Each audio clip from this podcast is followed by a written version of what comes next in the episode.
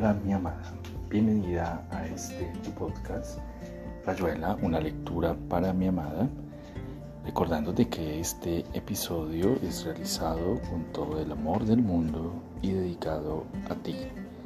Hoy continuaremos con la lectura de uno de los episodios o relatos de este gran maravilloso escritor Julio Cortázar. Espero sea de tu agrado. Te amo, te amo con todo mi ser y todo mi corazón.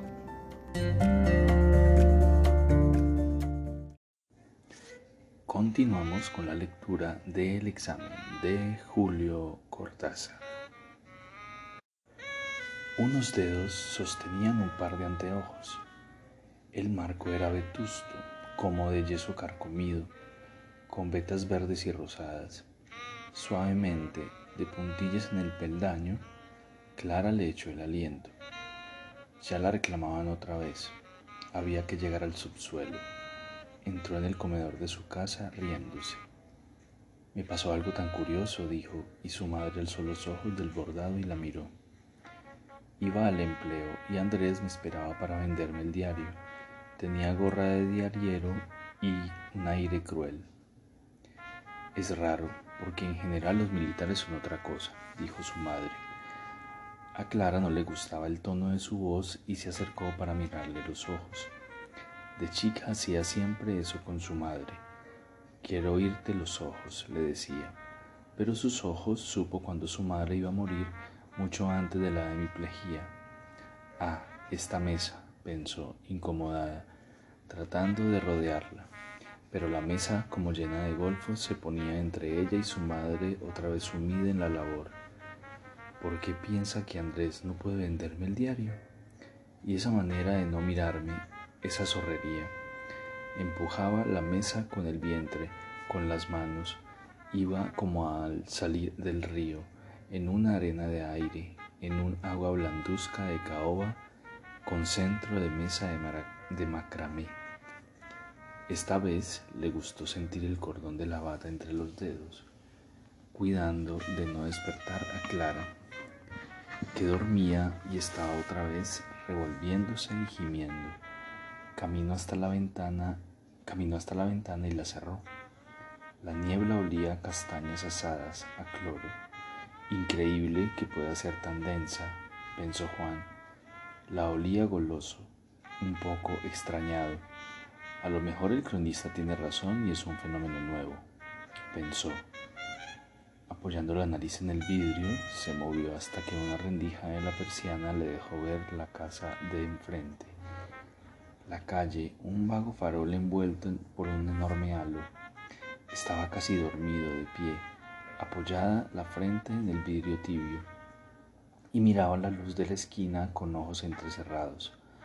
Su infancia en Paraná, un verano húmedo, el parque Urquiza, las barrancas con el frontón de pelota allá abajo. Jugaba la pelota y bebía chinchi birra, se bañaba en la isla, deslumbrado por el sol y la masa terrible del río, muerto de hambre después del baño, comiendo sándwich hasta hartarse. Pero era la luz la que ahora recordaba, los focos de las esquinas, por las noches, el universo, millares de insectos en una locura de órbitas fulminantes alrededor del foco, vibrando al unísono con una palpitación ensayecedora, zumbando con el movimiento de las alas y el rebotar incesante de los cuerpecitos contra el vidrio caliente. Por el suelo se arrastraban las catangas, y a veces una mamboreta desataba su pesadilla verde. El resto eran cotorritas, cascarudos, toritos, avispas y a veces, pequeño planeta rubio perdido, una abeja desconcertada, tontísima, que se hacía matar de un manotazo. Los sinifis de Upsalata, pensó, volviéndose casi dormido a la cama, dejando caer la bata con un gesto de entrega.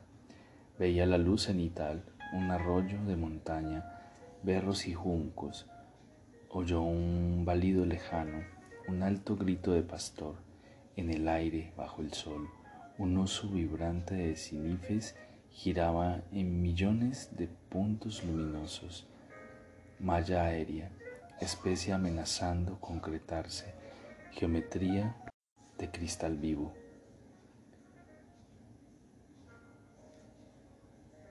Los sinifes ocupaban su uso, lo hacían vivo y torbellinado, giraban en el límite y contenido de su mundo transparente, sin moverse del lugar que ocupaban en el aire.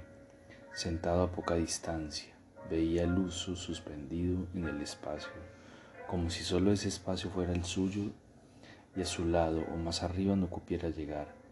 Nunca supo cuándo cesaba la danza, a dónde iban los sinifes y a qué hora se disipaba en el aire líquido el fantasma traslúcido. Pero si, si me vendía los diarios, ¿por qué no puedo acercarme, mamá? Porque tu padre se enojaría. Oh, qué ridículo, decía Clara, metida en el pantano a medio cuerpo de la mesa. Y cuando miró para atrás, asombrada al sentirse ceñida, vio que estaba ya en el centro de la mesa, que había conseguido avanzar hasta el medio y que ahora el centro era el centro de la mesa, una bailarina de rígido tutú que la paralizaba. Andrés, Andrés, pensó, y su voz resonaba como en una cámara vacía, pero su madre siguió bordando sin alzar los ojos. Andrés, oigamos fanfarrias. Necesario que oyeran fanfarrias juntos, porque eso sería la señal del pacto el encuentro. No importaba que su madre hubiera pronunciado la horrible frase, una fanfarria y un contrapunto. Entonces sería perfecto, o solamente una fanfarria. Lejanamente oyó resonar fanfarria, pero no era fan fa la far, farlo, fan fan la tulipe. El fan fan, el fan gogh ses lo fan. Se precisa ser realmente imbécil, pensó Andrés, resbalando hasta quedar de espaldas. Madame Roland, himnos. ¿Cuántas gansadas se cometen en tu nombre? Estaba muy despierto, sintiendo que la fatiga le aplastaba la cabeza en la almohada. Incapaz de dormirse, imaginó planes de acción necesitado de algo que lo apartara de la idea la que volvía como una mosca. Higiene de vida, higiene de vida, suspender la asistencia a la casa, alejarse de la barra habitual, cultivar relaciones idiotas que lo mantuvieran en la vida por contragolpe, no volver a la casa, para que ir, Estela que se, arreglara se las arreglara sola, elegirle el lector y que vaya a instruirse solita entre tanto, esa es la cosa, pensó, el entretanto. La vida es ya como un enorme entretanto. Oh soledad tan atógeno. Pero no se trata de estar solo, sino de aislarse en plena comunidad, lograr una autoconciencia total. Después de eso, lo mismo da Florida que la, punta, la puna de Atacama. Nunca llegaría a conocerse, nunca ir a la casa, acercarse a Clara oír la voz de Clara, vivir con Estela, prórrogas, la dilación que dura toda la vida, el aplazamiento hasta el final del único deber que contaba. To time on self be true. ¿Cómo sin saberlo antes, sin hacer nada por saberlo? En mi acción está mi inacción, pensó, sonriendo amargo. Opto todos los días por no optar empezar a dormirse, sonriendo todavía. Alcanzó a pensar que no hay problemas, que un problema es siempre una solución vuelta de espaldas. Decidirse, optar, epifenómenos, lo otro, la raíz del viento, oculta en la carne de la culpa. Una lástima que ese sea el problema, porque el problema no es ese. ¿Quién lo habría dicho? Riendo, se durmió. Antes y porque la visión de miel de los sinifes lo había llenado de ternura y melancolía, Juan se entretuvo en pensar el probable desarrollo del examen. Principiarle por resumir, en sus rasgos generales, las ideas básicas de la metafísica de Whitehead. Cabe decir que la estructura del saber para Whitehead se da con la compacta solidez lógica del universo parmenídeo. Prueba es que, apenas plantea él la visión analítica del cosmos, la interdependencia casi monstruosa de cada ser con todos los seres se traduce en un juego que... Y, ya se, y se puede saber, joven, qué es eso de monstruosa. Pues señor profesor, claro que se puede saber. Whitehead, Whitehead, White Horse, O Sleep Sweet Embalmer of the Night. En su piecita muy cerca de las estrellas dormíase el cronista. Pero el gobierno lo ha desmentido categóricamente, dijo el señor Funes. No creas en las categorías, papá, dijo Clara, y vos no salgas con tus frases neosensibles. Juan silbó, violentamente, sobresaltando al bebé Funes que limpiaba con genio, si el genio es una larga paciencia, su boquilla con filtro antinicotínico. Che gélida manina, cantó Juan, tironeando de Clara que miraba enfurruñada a su padre. Andiamo en cocina, cara, o fame, ¿sabe? Espérate un poco, nosotros vimos todo eso anoche ¿Qué gobierno ni qué ocho cuartos? Ocho cuartos, dijo el bebé, soplando la boquilla y mirando a través. Frase optimista de los tiempos en que había ocho cuartos. Confórmate con un ambiente y dos placars, nena. La metiste, viejo, le dijo Juan, palmeándolo con afecto. Te confundiste de acepción, pero no importa porque lo que dijiste tenía sus momentos notables, y claro está en lo cierto, señor suegro. Anoche lo vimos y nadie puede desmentir que la estación se anuncia llena de extraños presagios y aún más extraños cumplimientos. Clara sonrió. Habrán llegado las criaturas diabólicas, dijo. Gilles et Dominique, Dominique et Gilles. Apenas signos, murmuró Juan, alzando la boquilla del bebé contra la luz que rebotaba en todas las copas de la, de la cristalera nada en realidad. Algunos andan como sonsos, dijo el señor Funes, produciendo la fuerte impresión de que nada tenía que ver con ellos.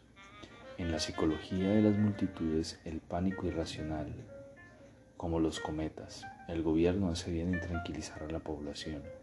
Es ridículo dejarse llevar por pavadas, como cuando la empiezan contra la polio no sé cuánto.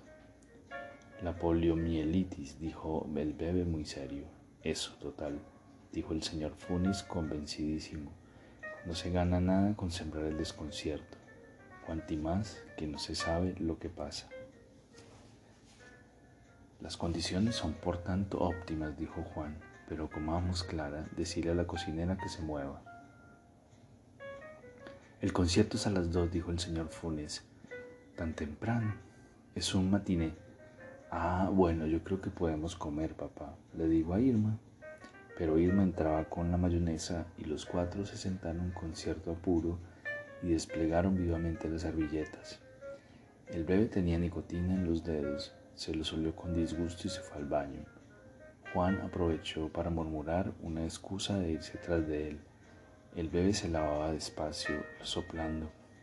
No contento con jabonarse las manos, se hurtó la cara y resopló el doble. Che, decime una cosa, ¿qué es eso del concierto? Ah, no sé nada, dijo el bebé. A mí dame a Pichuco y a Brunelli y una mina para la milonga. Nada de clásico, pibe, nada de clásico. Una sola vez me llevaron al Colón y vi una ópera donde había una cueva y no sé qué más. Déjame de macanas. ¿Pero qué concierto es? Y yo qué sé, dijo el bebé. Total, los que van son ustedes. Juan volvió al comedor. Increíble de que, de que se le ocurra meternos justamente hoy en un concierto, pensó, comiendo mayonesa con un apetito enorme. Claro que ayer yo le dije que iríamos, pero lo que deberíamos hacer es dormir otro poco, estar frescos para esta tarde. Clara tenía ojeras, un pliegue de fatiga en la boca y hablaba en voz baja con tal que no se me asuste, pensó Juan, como aquella vez en el primer, en primer año, o era en Déjame ver, no, era en tercero, filosofía de tercero. Le preguntaron quién era Hegel y dijo que un amigo de Copérnico. Se ahogó con el vino. El bebé que entraba se puso a darle trompadas en el lomo. Le pegaba de veras, divertidísimo. Se ríe solo como los locos, dijo Clara acariciándole una mejilla para sacarle una lágrima que le resbalaba. Aunque sea plagiar a Chesterton, murmuró Juan, carraspeando. Conviene que sepas que ningún loco se ríe solo, lo que se llama reír, ¿entendés? Apenas si a los seres más elevados les es dado el derecho de prescindir del interlocutor y sin embargo reírse. Esa risa es divina, porque se crea a sí misma y se complace a sí misma, una especie de masturbación epigliótica. Anoche fue igual, se quejó Clara con la voz de los mimos. Me dijiste mosca perruna y después te revolcaste cinco minutos. Bebe, ¿Cómo está la señora del ocho? Mejor creo, papá mandó preguntar anoche. Casi se muere, dijo el señor Funes. Son los achaques de la edad. Te quiere mucho a vos. Siempre me pregunta. Todos los vecinos me están preguntando siempre por vos. La sombra de una paloma pasó por el mantel. Irma trajo la carbonada y el teléfono para la niña Clara. Titina, ¿cómo sabías que estaba en lo de papá? Ah, claro, Tintina es un churro inconmensurable, informó el bebé a Juan. Es compañera de colegio de esta, algo increíble. Rema y le gusta el drogi. Sí, ya lo sé, dijo Juan. Yo cultivaba a tu hermana para tener gancho con Titina, ¿verdad, Clara? Mentira, dijo Clara tapando el teléfono. Pero sí, Titina, cuando te venga bien, yo encantada. Ah, eso, sí, anoche era, era raro. Dale, ya salió de nuevo, dijo el señor Funes. Me imagino que medio Buenos Aires está llamando al otro lado para asustarlo con esas macanas. Hasta han dicho que se hundió un buque en el puerto. Puede muy bien ser, dijo el bebé. En las películas con niebla siempre suena algún paquebote. Che, Che, mi nombre. Pero Clara había cortado y comía carbonada. Pone despacito la radio, bebé, dijo el señor Funes. Vamos a ver si hay otro comunicado. Me parece que se está yendo el sol. En realidad no ha habido lo que se dice sol, afirmó Juan, mirando irónicamente cómo el bebé manipulaba la radio. Es muy raro en el cielo brumoso un dosaje tan brillante de luz solar Ustedes vieron pasar una paloma por el mantel, una sombra apenas un segundo. Si era una sombra, entonces había sol, dijo el señor Funes. Pone radio del estado, bebé. Tiene miedo, pensó Juan. Está duro de miedo mi señor suegro. Y de golpe comprendió lo del desconcierto, la necesidad de hacer algo, de escapar del acoso de... ¿De qué? Las chicas no son juguetes de amor. Saca ese tango, dijo el señor Funes. ¿Te agrada el queso y el dulce, hijo? Sí, papá, dijo Clara soñolienta. Las chicas no son juguetes de amor. ¿Y qué son entonces? Amor de juguete, dijo Juan. Preciosura, ¿quién sospechó el primero la grandeza de la croa? bolilla 3, dijo Clara. Nadie lo sabe, pero probablemente de la croix misma. Y después Baudelaire. Muy bien, ¿y cómo se llama el famoso de Tristan Corbier? Les Amours. ¿Y quién habla mal de Emily Faguet en un ensayo sobre Baudelaire? Melancas, dijo Juan, guiñando el ojo. ¿Qué opinas vos del simbolismo? Los efectos del examen. Opino lo mismo que el doctor Lefumato aprobarás, pero te irás secando, dijo Luna, dijo Juan. Don Carlos, creo que su hija va a aprobar si llega sana y salva al fin del examen. ¿Qué quieres decir con eso? Nada, vamos, dijo Juan, sorprendido a medias. Nadie puede saber si atraviesa felizmente el sticks de la bolilla 7. Además, usted me perdonará por eso, de, por eso de ir a un concierto antes del examen. Quién sabe, murmuró Clara, a lo mejor nos hace bien. Es inútil seguir estudiando, sonó el teléfono, pegado al plato de Clara, y ella hizo un gesto brusco y volcó una copa de agua. Hola, sí, ah, la señora de Basto, muy bien señora. Hacía señas al bebé para que bajase la radio de donde venía un alegro a toda orquesta. Estamos todos bien. Ah, qué pena. ¿Y ya va mejor? Claro, en esta época. No, ¿por qué? Ya salió, dijo el señor Funes, otra que anda difundiendo especies. Duro de miedo, pensó Juan, casi con envidia. Un palco, un concierto, realmente encontró la manera física de encajonarse por tres horas.